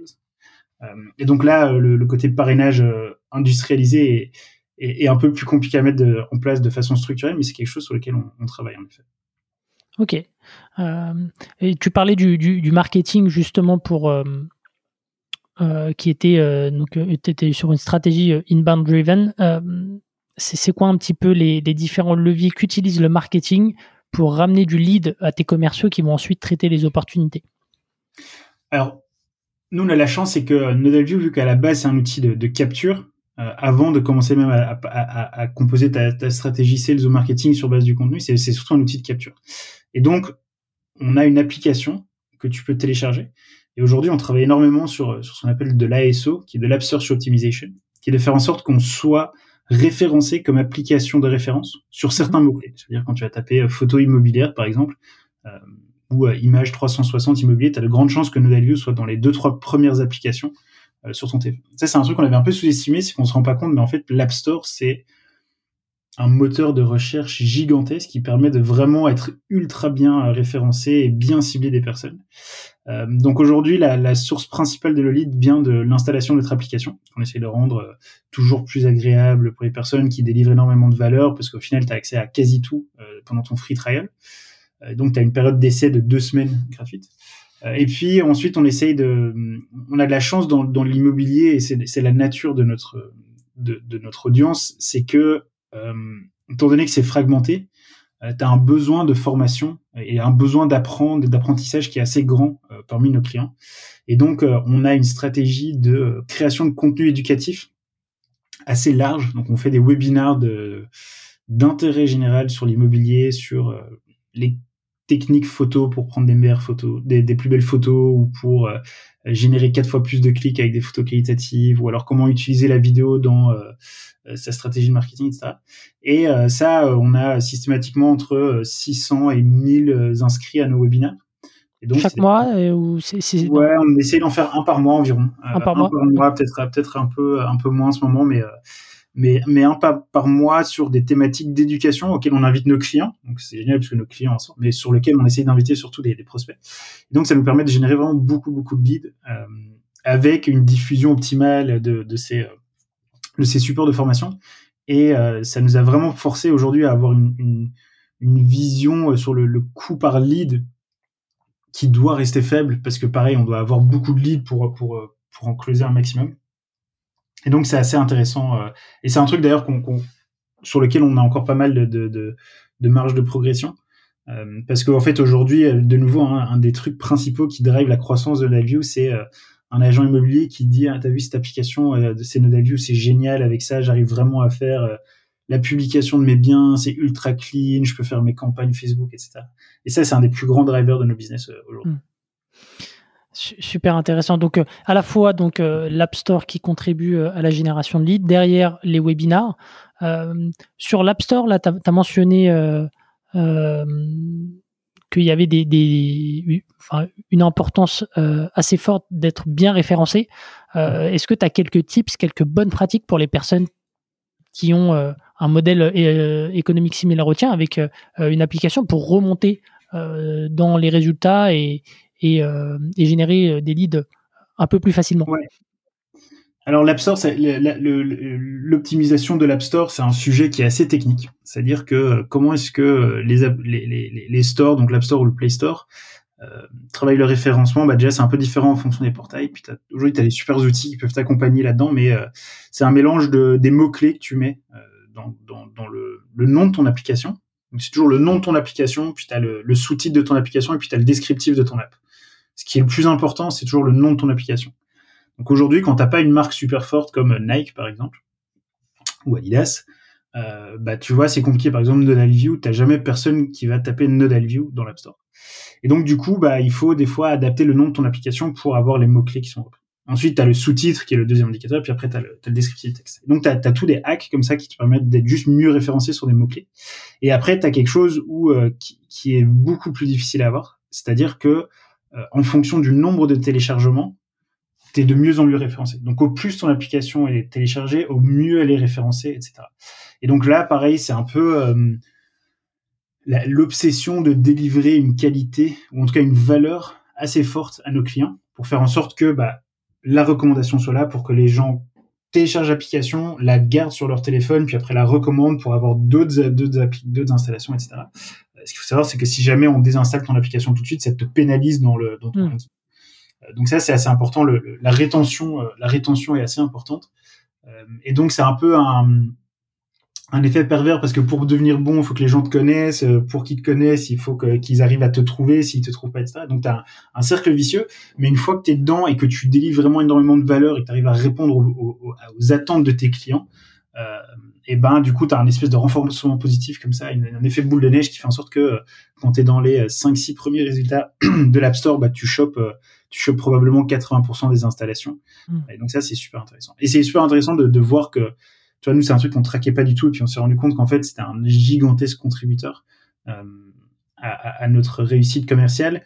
Et ça, c'est un truc qu'on a appris euh, en se structurant et en, et en, construisant notre département marketing, que le tracking, c'est quelque chose qui est super compliqué, euh, mais c'est super important de comprendre d'où vient le client et après de comprendre euh, au-delà de où il vient, c'est quelle était sa problématique, c'est-à-dire qu'est-ce qui vous a poussé, ok, vous, avez téléchargé notre application, mais qu'est-ce qui vous a amené à taper euh, application photo immobilière dans l'App Store? C'était quoi le trigger qui vous a dit aujourd'hui je vais me chercher une application pour faire une photo? Et ça, c'est ça au final, c'est super compliqué et pourtant c'est là-dessus qu'on peut calibrer nos campagnes marketing. Hmm. Euh, Ok, ouais, ouais effectivement, j'allais dire, euh, c'est très difficile, même pour une personne qui désinstalle rapidement, de, de savoir pourquoi. là, il faut vraiment un, onboarding hyper optimisé. Ouais. Ok. Et, et, alors justement, le l'onboarding sur sur l'application, c'est alors je je sais pas d'un point de vue fonctionnement produit, il y a un portail sur PC et il y a l'application. Est-ce que c'est deux onboarding différents? Ouais. Donc l'application aujourd'hui, elle te sert vraiment à capturer ton contenu. Donc c'est vraiment euh, un sorte de euh, euh, d'appareil photo boosté à l'IA qui te permet de faire les bons réglages de ton appareil photo, de prendre les photos de la bonne manière pour envoyer ça à nos serveurs qui ensuite vont retoucher les photos de façon automatique et qui ensuite vont les déposer sur ton espace client, qui est ton espace connecté où tu vas ensuite pouvoir faire le, le reste de ta plateforme, enfin de ta stratégie sales et marketing. Et donc, euh, la, partie application, euh, c'est c'est vraiment la partie capture, mais c'est en général ce qu'on recherche le plus souvent aussi. C'est-à-dire, je vais d'abord, j'ai vraiment envie de faire d'abord des, des, des, des assets de qualité. Euh, et donc, nous, c'est une partie assez importante dans, dans l'expérience client, parce que c'est là où tu te dis, wow, je pensais pas que je pouvais faire des photos pareilles. Aujourd'hui, on est en train de travailler beaucoup plus sur le côté sales et marketing, c'est-à-dire j'ai besoin maintenant de créer une campagne marketing et j'ai déjà des photos. Donc, euh, ces photos viennent peut-être d'ailleurs, et donc on est en train d'ouvrir complètement la partie capture à, d'autres personnes. Euh, mais c'est euh, vraiment de comprendre là où est le des, des, personnes. il y a quelques années, le pain était sur la création du contenu. Aujourd'hui, il a de plus en plus sur qu'est-ce que je fais avec ce contenu. Et donc, c'est pour l'onboarding, c'est euh, c'est là où on travaille le plus aujourd'hui. C'est ça qui est pour le coup le plus compliqué à scaler, qui est l'expérience d'onboarding, c'est-à-dire comment est-ce que tu prends en main l'outil. Mhm. Par exemple, tu regardes un Spotify, bah, t'as jamais quelqu'un de chez Spotify en ligne, tu sais exactement comment tu le fais. Après, ils sont des milliers chez Spotify, évidemment. Mais donc, c'est comment est-ce que tu arrives à créer une, une expérience d'onboarding euh, qui fait en sorte que ce soit euh, logique et naturel d'utiliser ton application. Et aujourd'hui, on est en train de se concentrer énormément sur, ce qu'on appelle le time to value. Donc le time to value, c'est à quel moment dans l'utilisation de l'outil tu dis ça, je suis prêt à payer parce que ça m'a apporté une valeur. Hmm. Et donc, dans les, stratégies d'onboarding, ce qui est compliqué, c'est qu'on doit gérer le volume. On, a des, des, centaines de téléchargements par jour de l'application, on a des centaines de free trials par jour. On, on, a vraiment beaucoup de volume sur plusieurs marchés, dans plusieurs langues. Et je peux dire qu'un un agent immobilier espagnol, il parle pas anglais. euh, et, donc, c'est d'arriver à faire comprendre que tu puisses t'onboarder toi-même. Donc, le self-serve, c'est un truc sur lequel on travaille énormément et qui est de nouveau dans la nature même de notre, de notre type de business et dans nos, nos métriques qui font que, bah, vu qu'on a énormément de volume, tout doit être fait de façon euh, fluide et simplifiée, sans accroc, euh, et de façon self-serve. Et c'est aussi le truc qui, qui, est le plus difficile à faire et, et, et, et on n'y est pas encore tout à fait, on est encore loin d'être dans un truc parfait. Mais je crois que c'est aussi le truc qui paye le plus dans, notre stratégie long terme, c'est d'avoir cette euh, euh, le fait que le client va pouvoir faire tout lui-même de façon euh, super autonome et super automatisée. Tu parles du, time to value. Baptiste Jamin de, Crisp, hein, qui était dans, le cinquième épisode, je crois, du podcast, parlait du AA moment. Mm-hmm. C'est un terme qui, revient souvent. C'est le fait de, pour l'utilisateur de, découvrir le plus rapidement possible la valeur de l'outil. Donc tu disais que c'était quelque chose que, que, vous étiez en train de, de tuner. Euh, est-ce qu'il y a, a des apprentissages là-dessus sur ce qu'il faut faire, ce qu'il faut pas faire de votre côté?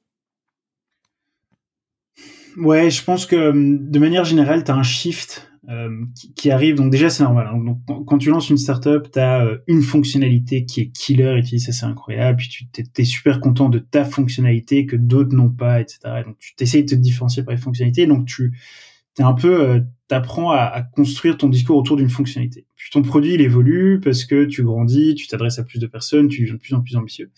Donc en fait, au final, ton produit évolue et c'est pas qu'une seule fonctionnalité, c'est vraiment un ensemble de choses qui font que tu délivres plus de valeur. Et donc, tu as un shift à un moment, je pense, qui se fait dans toutes les startups et qui est énorme, qu'on voit énormément aujourd'hui, c'est de dire on va arrêter de parler des fonctionnalités. On va essayer de faire comprendre la valeur. Alors pourquoi est-ce qu'on fait ça? C'est parce qu'aujourd'hui, toutes les boîtes font du, du value-based pricing. Ça veut dire qu'au plus tu as l'impression d'avoir de la valeur, au plus tu vas payer. Et donc, du coup, c'est vraiment pour essayer de délivrer un maximum de valeur. Mais donc, on va essayer de. Nous, ce qu'on se rend compte maintenant, c'est que c'est beaucoup plus intéressant de faire comprendre à quelqu'un la valeur qui va en sortir, et puis de dire, on va t'expliquer, on va te donner un tutoriel pour arriver à cette valeur plutôt que de dire est-ce que vous avez essayé l'option euh, photo par exemple? Plutôt c'est de dire euh, vous avez envie de dégager euh, vous avez envie de créer quatre fois plus de clics sur vos portails immobiliers et du coup dans le tutoriel on essaie toujours de partir de la valeur qu'ils vont en avoir. Donc ça ça ça marche assez bien. Ce qui est super important là c'est aussi le tracking. Donc le, behavioral tracking donc c'est vraiment le, tracking du comportement dans l'application. C'est ce que j'ai cliqué là et puis j'ai arrêté. Est-ce que j'ai mmh. cliqué là et puis là et que j'ai arrêté? Est-ce que j'ai fait ci j'ai fait ça? Et ça c'est super important et je pense qu'aujourd'hui beaucoup de personnes prennent des décisions euh, sur base d'un gut feeling qui est de dire moi je pense que c'est mieux comme ça. Et au final euh, on est souvent étonné par la, la réalité euh, la réalité du, de la manière dont les gens utilisent et donc pour ça le tracking de comportement est super important et c'est un truc qu'on a souvent tendance à négliger nous quand on était en mode bootstrap avec Michael on, on, voyait pas l'intérêt d'aller mettre des trackers partout dans l'application pour comprendre comment ça se fait, tout qu'on on faisait pas des tests euh, unitaires dans notre programmation parce qu'on se dit ouais ça sert un peu à rien. Et au final c'est un truc tu te rends compte maintenant, on aurait peut-être mieux fait de commencer par ça parce que c'est quand même essentiel. Euh, donc donc ça c'est un peu des, apprentissages que, que, que, de là. Et le time to value c'est aussi très différent et je pense que c'est plus que juste ton produit, c'est le message que tu délivres, c'est euh, la façon dont tu marketes ton produit, c'est la façon dont ton pricing est construit aussi. Et donc au final, le, time to value, il est, il est, euh, il est plus large que juste la fonctionnalité. Hmm. Alors justement, donc tu, tu, me lances sur, euh, sur le pricing. Allez, peut-être juste avant de, de, basculer sur, sur le pricing. Donc, euh, j'ai encore de, petits, euh, de petits sujets à boucler sur la partie euh, sales et marketing. Aujourd'hui, donc tu me disais le, process de, vente, il peut prendre entre 4 heures et, et 2 semaines. Est-ce que tu peux un peu me me détailler le, cheminement d'un prospect entre le moment où il a téléchargé, entre le moment où il y a la démo, parce que j'ai vu que sur, sur votre site, vous proposiez des démos, comment ça se passe étape par étape jusqu'au closing?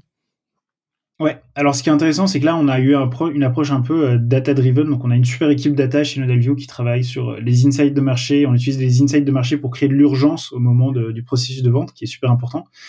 Qui est de dire comment est-ce que tu fascines, t'éduques, tu te différencies. Et puis après, tu as le, moment euh, important qui est de dire, OK, maintenant, je t'ai montré pourquoi j'étais le meilleur, je t'ai expliqué pourquoi tu devais le faire, je t'ai fasciné, je t'ai éduqué sur le sujet. Et puis, tu arrives au moment où tu dois créer de l'urgence. Et donc, nous, notre équipe data, euh, elle sert à, créer de l'insight sur le marché pour dire, en fait, toi, agent immobilier, ton secteur, il évolue comme ça. Donc, si tu veux mieux performer euh, sur tout l'aspect digital, il faut que tu prennes ça, ça et ça. Donc, c'est pour vraiment créer de, Donc, du coup, on a une équipe data qui est, qui est hyper, hyper calée chez nous. Euh, ça, c'est quelque chose que tu as mis en place assez rapidement? C'est quelque chose qui est venu avec la maturation du produit en se disant bah en fait si on va aller plus, de manière plus large il faut qu'on arrive à mieux comprendre notre audience. Et donc euh, au-delà du fait qu'on a des équipes euh, côté data mais IA sur le, le, retouche euh, d'image etc computer vision là c'est vraiment du data pur vraiment big data comprendre comment fonctionnent les données. Et donc on a l'avantage d'avoir un peu cette équipe de génie dans laquelle on peut leur demander un peu tout et n'importe quoi. Et on a fait des demandes pour comprendre comment fonctionnait notre funnel et quelles étaient les actions marketing qu'on faisait qui allaient permettre d'accélérer euh, le, enfin, quelles étaient les actions marketing qu'on faisait qui augmentaient euh, ou plutôt qui diminuaient le, le sales cycle?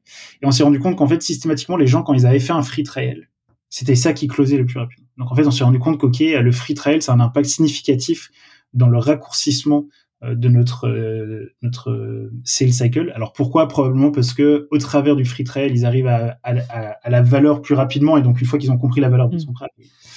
Ça veut dire que les gens ils vont au, au bout du euh, du free trial pour souscrire ou généralement ça se passe aussi avant la fin? Non, des fois, ça se passe même avant la fin. Euh, hmm. Donc après, ça dépend un peu. Il y, a des, il y a certaines choses que tu peux pas faire dans notre free trial. C'est un truc qu'on essaie d'améliorer aujourd'hui. Euh, mais par exemple, l'essai de, de l'expérience VR, etc on te recommande d'avoir les accessoires et donc en général on le met pas à disposition dans le free trail puisqu'on il faut que tu aies un tout petit peu de formation mais c'est un truc qu'on change euh, pour le moment. Mais donc on a une approche assez data driven qui est de dire en fait euh, le free trial c'est quelque chose qui, a, qui accélère sensiblement euh, le, le, cycle de vente. Après, il n'y a pas tout le monde qui passe dedans, mais donc du coup, les cycles de vente sont peut-être un peu plus longs. mais donc, comment ça se passe? C'est qu'en gros, on a vraiment plusieurs sources de leads qui sont générées par le marketing, qui peuvent aller de j'ai suivi un webinaire sur les six conseils pour euh, générer des photos euh, qui, qui délivrent quatre fois plus de clics sur les portails immobiliers. Euh, j'ai peut-être cliqué sur des ads Facebook ou j'étais dans le free trade. Donc en gros, si tu veux, tous les matins, on arrive et on fait énormément de lead scoring. Le lead scoring, c'est super important dans le, dans le business de volume. C'est-à-dire qu'on, à partir du moment où tu as quelqu'un qui rentre dans ce funnel, en fonction des actions qu'il fait, on attribue un certain nombre de points. Donc typiquement, euh, je te donne un exemple, tu cliques sur une de nos ads Facebook, tu reçois 5 points. Par contre, tu télécharges notre application démo, tu recevras 80 points. Et nos équipes d'SDR, qui sont là tous les matins, ils ont, euh, ils ont des centaines de leads, donc ils peuvent pas aller dedans un à un. Ils regardent ceux qui ont le lead score le plus élevé. Et en fait, on contacte en début de journée ceux qui ont le lead score le plus élevé, puis on descend progressivement dans les listes. Et le but du marketing, d'ailleurs, c'est de faire du nurturing, c'est-à-dire qu'est-ce qu'on peut faire à quelqu'un qui a un lead score de 50 pour lui rapporter encore 20 points de plus ou 30 points de plus. Et maintenant, on est en train de déterminer avec l'équipe sales à quel moment est-ce qu'on parle à des gens. Est-ce que c'est quand ils sont à 100 Est-ce que c'est quand ils sont à 50 Est-ce qu'ils sont à 150 Et ça, ça nous permet de générer du volume. C'est-à-dire que le marketing est en fait super fort aligné sur on doit délivrer des gens qui ont un lead score de, de, de, 100, par exemple. Mm le numéro on s'en fout, mais c'est un, un, un, nom particulier.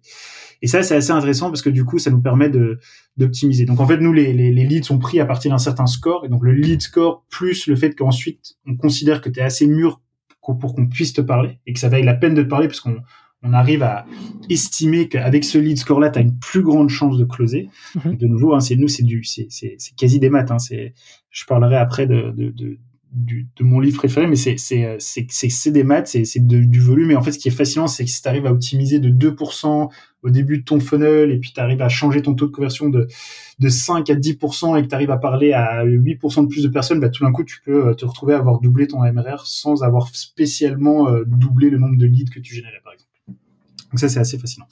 Euh, et donc, euh, du coup, une fois que, bah, une fois que t'es pris par euh, par les SDR, les SDR, le, le, le, le rôle du SDR, c'est de comprendre tes pain points, comprendre comment tu es structuré, comment tu fonctionnes, et ensuite de d'ouvrir des conversations sur des, des attributs de valeur où on sait qu'on va pouvoir les solutionner avec nos alliés. Donc vraiment de dire ah tiens, vous avez vous vous faites pas systématiquement de la photographie professionnelle sur l'ensemble de vos dossiers. Ok, c'est intéressant. Ah, vous vous partagez l'appareil photo de, de l'agence.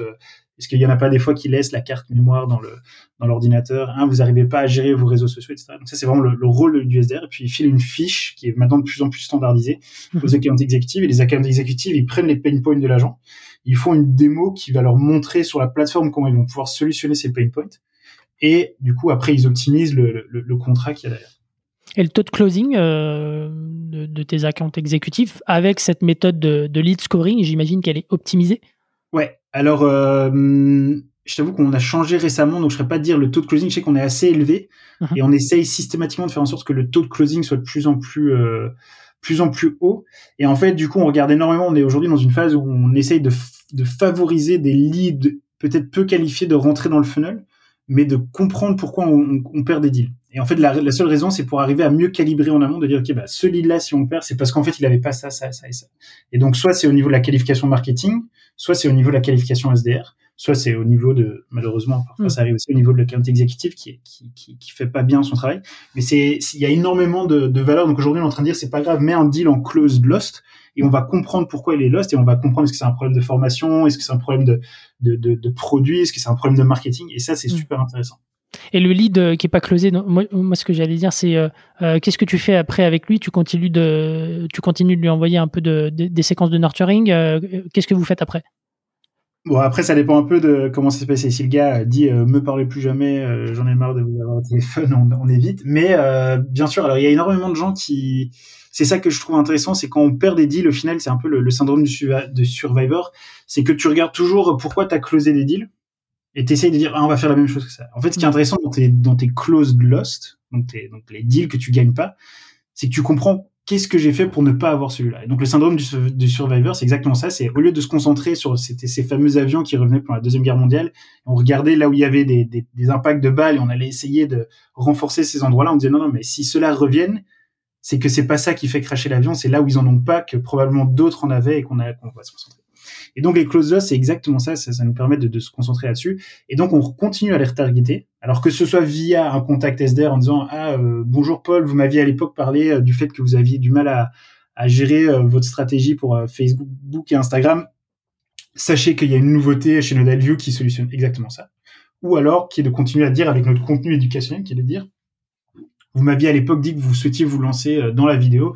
Pour info, on a telle personne qui va venir parler pendant tel webinaire pour sur, sur ce sujet-là, sachant que nos webinaires sont pas du tout commerciaux, ils sont, ils sont vraiment éducatifs. Et donc, on arrive à re-enroll, comme on dit, euh, des, des, clients qui étaient peut-être perdus dans quand même encore des cycles de, nurturing. Donc ça, c'est c'est assez intéressant. Hmm. Ok. Ok, très bien. Euh, le temps file. On a déjà une heure. On avait dit 15 heures. Je ne sais pas quelle est ta, ta marge j'ai encore un peu de flexibilité. Euh, je peux, je peux encore continuer un bon, peu. super. On, on, parlait de business model. Euh, toi, tu as un business model qui a, qui a évolué, si je comprends bien. Tu as trois offres aujourd'hui. Euh, tu, tu, peux nous détailler euh, tes choix en, en, en matière de, de, de, pricing et, euh, et derrière, peut-être nous, nous dire un petit peu comment est-ce que tu favorises l'upsell puisque c'est trois offres différentes. Ouais. Alors, c'est assez intéressant parce que euh, nos offres historiquement elles étaient basées sur les fonctionnalités. Et c'est là où je pense que tu as vraiment eu un grand shift dans le mindset qui est de dire bon bah avant tu avais des sortes de, features qui étaient cloisonnées et c'était dans des énormes silos et si tu veux si tu voulais avoir accès à la fonctionnalité d'après, il fallait que tu t'upsell. Donc c'était euh, c'était assez agressif comme upsell. C'est-à-dire que tu vraiment genre il n'y a pas d'intermédiaire. C'est que t'as pas accès à la fonctionnalité, t'as pas accès à la fonctionnalité. Mmh. Et alors que ce qui est dommage, c'est qu'en fait, la, une des valeurs ajoutées de Nodalview, c'est que tu peux faire un peu de tout, vu que t'as pas besoin d'avoir, tu vois, c'est ton simple smartphone, c'est une plateforme, tu peux avoir accès à tout.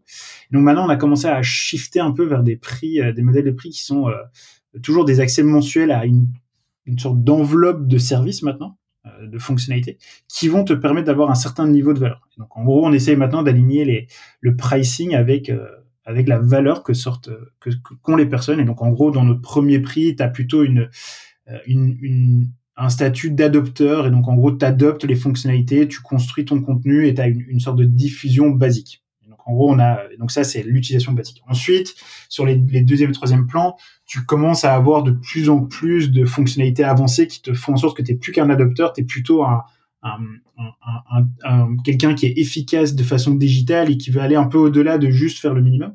Et puis, tu as le tout gros qui veut dire, moi, je suis l'agent l'agence ultra digitale, je vais avoir du tracking de mes leads, je vais pouvoir faire de la visite virtuelle guidée, je vais pouvoir retargeter mes, clients au travers de Medalio. Et du coup, là, tu es naturellement sur le, sur le pack le plus grand.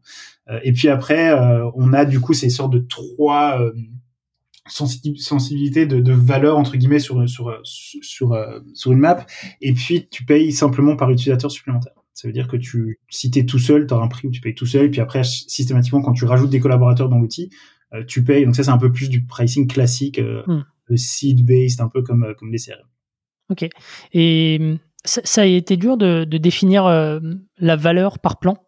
J'imagine que ça ça a beaucoup évolué à travers le temps. Ouais, c'est le truc le plus dur, je pense. Le pricing, c'est le truc le plus compliqué. C'est le truc le plus compliqué. Euh, et, et, en fait, c'est pas le pricing qui est compliqué, c'est le packaging de son offre qui est compliqué. C'est-à-dire qu'est-ce que je mets dans chaque truc, euh, dans chaque package? Alors nous, en plus, on a un, côté un peu négatif, c'est que nos clients, ils sont un peu débordés tout le temps, ils sont toujours à la bourre parce qu'ils ont un nouveau mandat, ils ont un nouvel appartement, ils ont Madame Michu qui pleurniche parce que machin et ça. Donc ils sont en train de courir à gauche à droite. Donc, ils n'ont pas vraiment le temps de se poser, de répondre à un questionnaire, de se poser la question. en fait, nous, on a, on a beaucoup de mal à sortir euh, des infos de nos clients. Euh, ce qu'on fait par ça, c'est qu'on essaie de remplacer ça par des pulse surveys. Donc, c'est vraiment des surveys qui s'affichent à ton écran quand tu es dans l'espace client en disant est-ce que vous préférez ça ou ça? Et c'est juste un oui-non. Et en fait, c'est une question et on s'est rendu compte que ça, ça marchait beaucoup mieux que le questionnaire de 15 pages. Et en fait, ils s'en foutent d'avoir un bon, un bon Amazon, ils n'ont pas le temps. Euh. Ils ont il y a un beau taux de retour là-dessus, sur, sur ces pulse Ouais, alors sur les pulse surveys, on a, un, on a un bon taux de retour, mais sur nos surveys de base, on a vraiment des mauvais, des mauvais taux de retour. Si on les appelle pas en leur lisant les questions, en disant ça c'est la mm. réponse A, B ou C, ils le font quasi pas, en tout cas pas assez pour que ce soit euh, représentatif. Mm. Et puis après, tu as toujours un biais. Tu as toujours un biais sur les gens qui remplissent le truc, c'est peut-être tes utilisateurs les moins représentatifs, etc. C'est un peu compliqué, mais le pricing, c'est super compliqué. Et donc, comprendre la valeur, déjà, bah, toi, en tant que, que, que, que que fournisseur SaaS, t'as l'impression que tu délivres une valeur incroyable et il y a des fois des, des, des mismatchs entre la vraie valeur perçue et la valeur que tu penses délivrer. Alors la bonne nouvelle, c'est que nous, on a toujours été dans un truc, et c'est pour ça qu'on a changé notre pricing, c'est que on délivrait plus de valeur que ce que les gens payaient. Donc du coup, bah, la première chose, c'est que tu doubles tes prix, puis tu regardes, mm. on n'a pas doublé, on a augmenté nos prix de 40-50%. Et on regarde combien de clients est-ce que tu perds. Et, alors ça, c'est intéressant, c'est qu'il y a plein de gens qui disent, ouais, t'es stressé avec tes prix, mais double tes prix et tu vas bien. Mm. En fait, nous, on l'a fait, et puis on a perdu quasi aucun client. Donc ça, c'était le premier bon indicateur, mais après, on s'est surtout rendu compte qu'en fait, le packaging des offres était pas bon. C'est-à-dire, c'était pas aligné avec le discours, c'était pas aligné avec la valeur qu'on voulait que les gens ressortent de Nodalview. On était en train de leur dire, vous allez améliorer toute votre stratégie marketing et digital avec Nodalview, mais on limitait les fonctionnalités dès le début. Alors qu'au final, on aurait, on aurait mieux fait. Donc aujourd'hui, on, on, limite beaucoup plus le volume, mais on donne accès à toutes les fonctionnalités pour aies tout de suite énormément de valeur. Et tu as benchmarké euh, aussi euh, auprès d'autres acteurs euh, plutôt historiques pour, pour essayer de te positionner? Dans le value-based pricing, c'est que tu bases vraiment sur la valeur. Alors, tu as toujours le. C'est pas la même chose que se pricer en fonction des compétiteurs, qui est typiquement le truc beaucoup plus classique que tu fais, par exemple, l'essence et pricer en fonction de la compétition, entre autres. Euh, mais, euh, mais, mais value-based pricing, tu pars du principe que j'apporte une certaine valeur et les gens vont payer pour cette valeur. Donc, tu regardes pas trop ta compétition, qui est un peu un truc que moi, je, mm. trouve euh, assez smart de manière générale. Tu auras toujours de la compétition et si tu, si tu te focalises trop sur la compétition, c'est vraiment compliqué. Euh, mais donc, euh, il faut vraiment comprendre la valeur et donc tu, tu plugues là-dedans euh, les offres alternatives. Hein. Tu, tu, regardes un peu dans la, compétition ce qu'il y a. Mais euh, à partir du moment où tu délivres plus de, de valeur que la compétition, bah, tu peux être pricé plus cher. Et donc le, tout le, le, but du jeu, c'est d'arriver à faire comprendre pourquoi tu es mieux que la compétition. Et ce qui est bien, c'est que dans des marchés qui sont pas ultra saturés comme le nôtre, t'as pas cette élasticité qui fait que si tu diminues ton prix de 2 euros, t'as tout ton marché qui shift euh, euh, vers, un, vers un autre truc qui est typiquement ce que t'as dans les opérateurs téléphoniques. Euh, on, on l'a pas trop. Donc du coup, on a, on peut vraiment jouer avec notre pricing. et de nouveau, l'idée, c'est toujours, c'est super important d'essayer d'aligner ton pricing sur la valeur. Et si la valeur est bonne, bah, les gens sont prêts à payer, etc. Hmm. Et même le, taux de transformation, en tout cas la, la, capacité à transformer un lead est, est, d'autant plus facilité que, que la valeur perçue est, est forte. Ouais. Et nous, nous dans notre go-to-market, c'est ce qu'on disait au début, c'est nous, le but, c'est de rendre Nodalview de plus en plus accessible. Nous, euh, aujourd'hui, quand tu regardes l'immobilier, euh, le, le, futur de l'immobilier, c'est quoi? C'est euh, quelqu'un qui veut se lancer dans l'immobilier, même en, en, activité complémentaire. C'est quelqu'un d'indépendant qui veut faire ça comme comme métier ou il est auto-entrepreneur. Et donc, nous, l'idée, c'est vraiment de, de, de, de, rendre l'accès à Nodalview encore plus plus facile. Et donc, en fait, on va vraiment aller chercher encore le marché le plus fragmenté possible, qui est le marché des pas encore le marché des, des, des consumers, des individuels, mais vraiment le marché des indépendants auto-entrepreneurs. Et donc nous, on doit, on doit vraiment travailler là-dessus. Donc l'idée, c'est de dire qu'est-ce que je peux te donner comme valeur, le minimum de valeur que je peux te donner pour que ce soit le moins cher possible, pour hmm. quand même espérer que tu continues à upseller. Parce que le but, c'est quand même qu'ils atterrissent au même, au même euh, euh, contrat average contract value qu'on a maintenant, donc le, deal moyen qu'on a maintenant. Mais c'est de les faire commencer beaucoup plus tôt. Et ça, c'est juste dans le go-to-market, c'est parce que dans tous les grands, tous les grands marchés dans lesquels on veut aller, que ce soit en Allemagne, aux États-Unis, Amérique latine ou Asie, ce sont des marchés ultra fragmentés. Donc pour les, les, dominer, il faut une solution où les gens peuvent vraiment commencer très très tôt avec un investissement très très faible. Et puis c'est là où ton produit doit être vraiment bon pour amener ton, tes clients au fur et à mesure euh, de, sur des paniers moyens de plus en plus élevés. Hmm. Et puis, euh, euh, dans cette composante prix, as aussi, tu parlais tout à l'heure d'investissement massif en customer success. Ça rentre aussi dans la, dans la valeur perçue de ta solution et, derrière ta, ta capacité à, à augmenter tes prix. Oui, bien sûr. Et alors, ce qui est intéressant, c'est que dans cette valeur, dans, cette notion de euh, vente de la valeur, parce que finalement, nous, les customer success, c'est, c'est pas des agents de support, c'est des gens qui vont t'aider à avoir plus de valeur de la solution. Donc, en fait, nous, euh, chacun de nos customer success, c'est des experts en, en, marketing digital, c'est des experts en prise de vue photo, c'est des experts en, en stratégie de diffusion online. Donc, du coup, en fait, on, oui, on répond à des problèmes techniques de ton, de ton produit, mais c'est de systématiquement positionner le support technique dans une sorte de euh, délivrance de valeur plus large qui va dire ah c'est ça que je veux faire. Eh ben, c'est ça que tu veux faire, bah, il va falloir que tu utilises plus la solution de la vue et au plus tu utilises la solution de la vue, au plus tu upsell au fur et à mesure du temps. donc ça c'est super compliqué et nous notre challenge c'est de faire ça de façon euh, multilingue et de faire en sorte que euh, quelqu'un au Portugal ou en Espagne ait le même la même sensation de support et d'accompagnement que euh, quelqu'un qui sera peut-être je sais pas au Venezuela ou ou, dans un pays encore plus exotique euh, dans lequel on parle pas la langue. Et donc du coup, ça c'est la prochaine notre, prochain challenge, c'est d'arriver à, à scaler le customer success et aussi de faire en sorte qu'on commence que à te parler avec le support qu'à partir d'un certain niveau hmm. et faire en sorte que tout le long tail ce soit en self-serve et qu'on n'ait pas besoin d'intervenir chez ces personnes-là. Super, tu fais une, une, transition parfaite avec euh, les prochains euh, challenges, les prochaines étapes de Nodal View.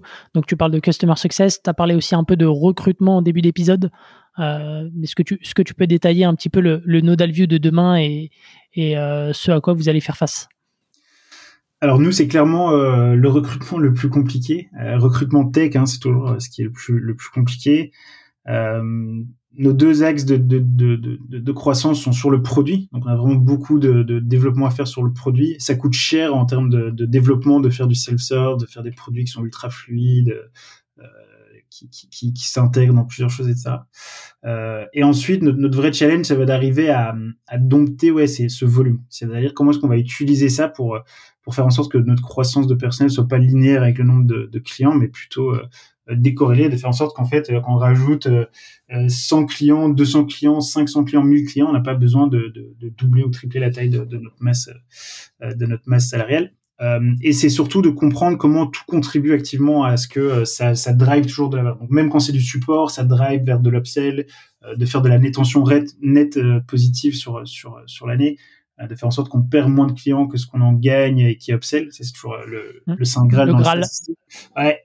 Euh, et, et donc nous, ça va être de la croissance, ça va être de continuer à à, à, étendre le produit pour qu'il réponde de plus en plus à vraiment toute cette chaîne d'automatisation et surtout le stack marketing aussi, euh, enfin marketing et sales. Euh, et puis bah ouais recrutement et puis après euh, faire en sorte qu'une équipe de, de, 80 personnes maintenant bientôt euh, bientôt 100 d'ici la fin de l'année euh, ça fonctionne bien que les gens s'y retrouvent bien mais, mais chez nous c'est la chose la plus importante c'est les personnes qui contribuent au projet de Nodalio. Donc c'est un truc dans lequel on passe énormément de temps mais c'est ce qui ce qui paye le plus. Et les, les les collaborateurs, ils sont répartis un peu euh, sur différents pays aujourd'hui? Comment ça, se dispatche? Non, alors c'est ça. Un truc qu'on a appris, c'est que nous, on essaye de faire en sorte que tout le monde soit à Bruxelles.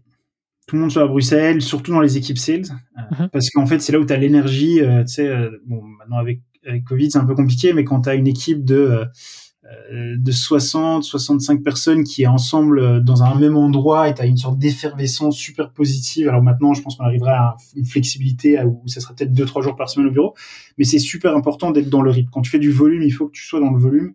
Et si tu es euh, un sales paumé dans un WeWork à Rome et que t'es pas dans ce truc de volume, bah toi tu perds un peu le rythme. Mm.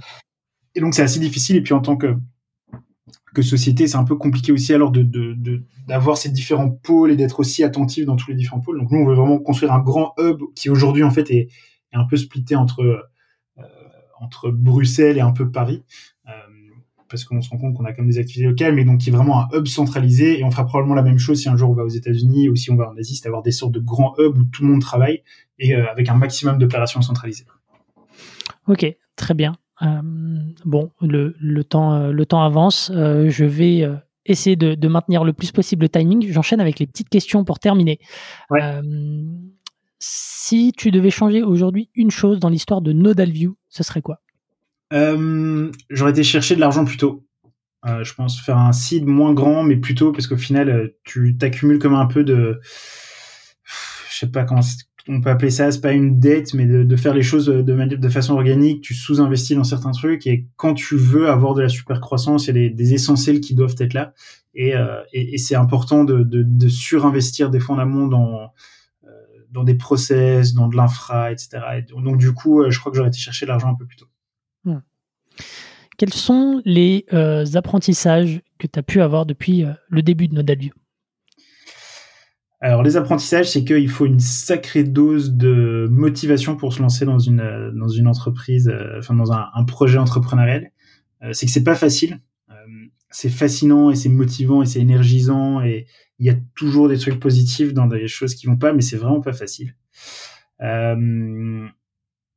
je pense que c'est quelque chose, une fois qu'on y a goûté, on veut plus que faire ça. Euh, je crois que c'est vraiment un milieu qui est passionnant. Euh, mais ouais, je pense que c'est pas facile et je pense que c'est aussi ok que ce soit pas facile. Je pense qu'aujourd'hui, on, en a discuté tout à l'heure, il y a beaucoup de gens qui montrent que les côtés positifs. Ouais. Et puis il y a des fois des choses qui vont moins bien. Et en fait, euh, il faut se dire que tout ça est un apprentissage et qu'au final, même dans les dans les moments difficiles, dans les moments qui vont moins bien, il faut arriver à utiliser ça comme un apprentissage et de comprendre ce que tu peux sortir de ces moments qui sont moins qui sont moins drôles pour, pour, pour que ça aille mieux après et en fait en, sortir plus fort. Euh, donc ça, c'est vraiment un, apprentissage principal. Super. Et est-ce que tu aurais euh, un livre ou une ressource à nous recommander? Ouais. Alors moi, le livre qui a vraiment euh, qui, a, vraiment marqué un peu un, tournant dans, notre approche. Alors c'était un truc qu'on arrivait déjà, qu'on faisait en fait énormément dans notre manière de, solutionner notre de solutionner notre notre cycle de vente mais euh, c'est euh, le, le, livre du, du VP Sales, du premier VP Sales de HubSpot, qui s'appelle The Sales Acceleration Formula, et mhm. qui est génial et qui, qui, apporte un peu une vue sur comment un, en fait un ingénieur a réussi à craquer euh, une stratégie globale de sales pour faire du volume de façon prédictible en pluguant du recrutement dedans. Et tu vois que tout est mesuré et qu'en fait tout ça c'est une formule mathématique et qui fonctionne. Et, euh, et, ce livre, il est, il est, assez incroyable et je le recommande à tout le monde qui rejoint chez Nodavio parce que c'est vraiment un moment de déclic où tu comprends beaucoup de choses. Mm. Et donc ça, c'est vraiment euh, ouais, un livre à recommander, c'est celui-là. Bon, bah, ça sera peut-être ma, ma, petite lecture euh, cet été. en tout cas, j'en avais pas encore entendu parler, mais c'est vrai que HubSpot, en matière de, de contenu, en matière de, de, bonnes pratiques, ils sont excellents là-dedans. HubSpot, ouais, ils ont, ils ont annoncé récemment qu'ils faisaient un milliard d'ARR mm. avec un deal moyen à 10 000 euros par an. Et ça fait 5 ans qu'ils ont le même deal size. C'est assez incroyable. C'est une boîte qui arrive à scaler purement sur le volume, exactement comme ce que nous on veut faire, et qui n'ont pas du tout l'ambition d'aller chercher des deals plus gros, qui veulent juste euh, avoir des, outils plus faciles euh, pour, pour plus de personnes, pour plus de, de start-upers, d'entreprises, peu importe, à utiliser leurs outils qui sont, qui sont vraiment formidables, hein, parce que nous les utilisons chez nous. Et donc, ouais, c'est une belle, une belle success story, absolument. Bon, le, mot de la fin, je le mettrai bien évidemment en description, comme d'habitude, euh, dans, euh, dans, enfin, sur, sur les plateformes, sur le site de, de SAS Club. Merci beaucoup, Thomas, pour euh, ton partage d'expérience et tes, nombreux insights. C'était vraiment super sympa. Bah, merci, Eric. C'était vraiment un plaisir de faire ce premier podcast pour moi sur, sur le sujet. J'espère que j'ai pu partager des bonnes pratiques ou en tout cas des, des, apprentissages avec d'autres personnes. Et, et, en tout cas, merci beaucoup. C'était vraiment un grand plaisir c'était parfait. Et puis on se fera peut-être un, petit catch-up quand, quand tu auras euh, euh, réussi à, scaler avec les, volumes et, voir un peu l'évolution euh, entre, entre les deux épisodes. Avec plaisir. Voilà. merci beaucoup, chers auditeurs, d'avoir écouté l'épisode jusqu'au bout. N'hésitez pas à le, le, partager si vous avez aimé, à noter sur Apple Podcast. Et moi, je vous dis à la semaine prochaine pour un nouvel épisode. Ciao. SAS Club, c'est terminé pour aujourd'hui. Merci d'avoir écouté cet épisode jusqu'au bout. Si vous voulez me soutenir, partagez-le sur vos réseaux sociaux. Vous pouvez aussi noter Club 5 étoiles sur Apple Podcast et me laisser un petit commentaire. Cela m'aidera à gagner en visibilité et m'encouragera à produire toujours plus d'épisodes. Enfin, si vous voulez recevoir les prochains directement dans votre boîte mail, laissez-moi votre adresse sur sasclub.fr. Encore merci et à la semaine prochaine.